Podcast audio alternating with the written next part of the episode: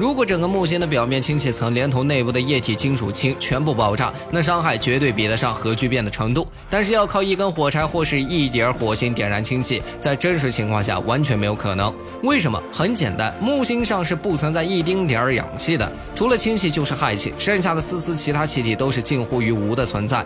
氦气非燃，没有氧气作为助燃剂，根本点不燃火柴，连一点火星子都烧不出来，氢气怎么也能燃？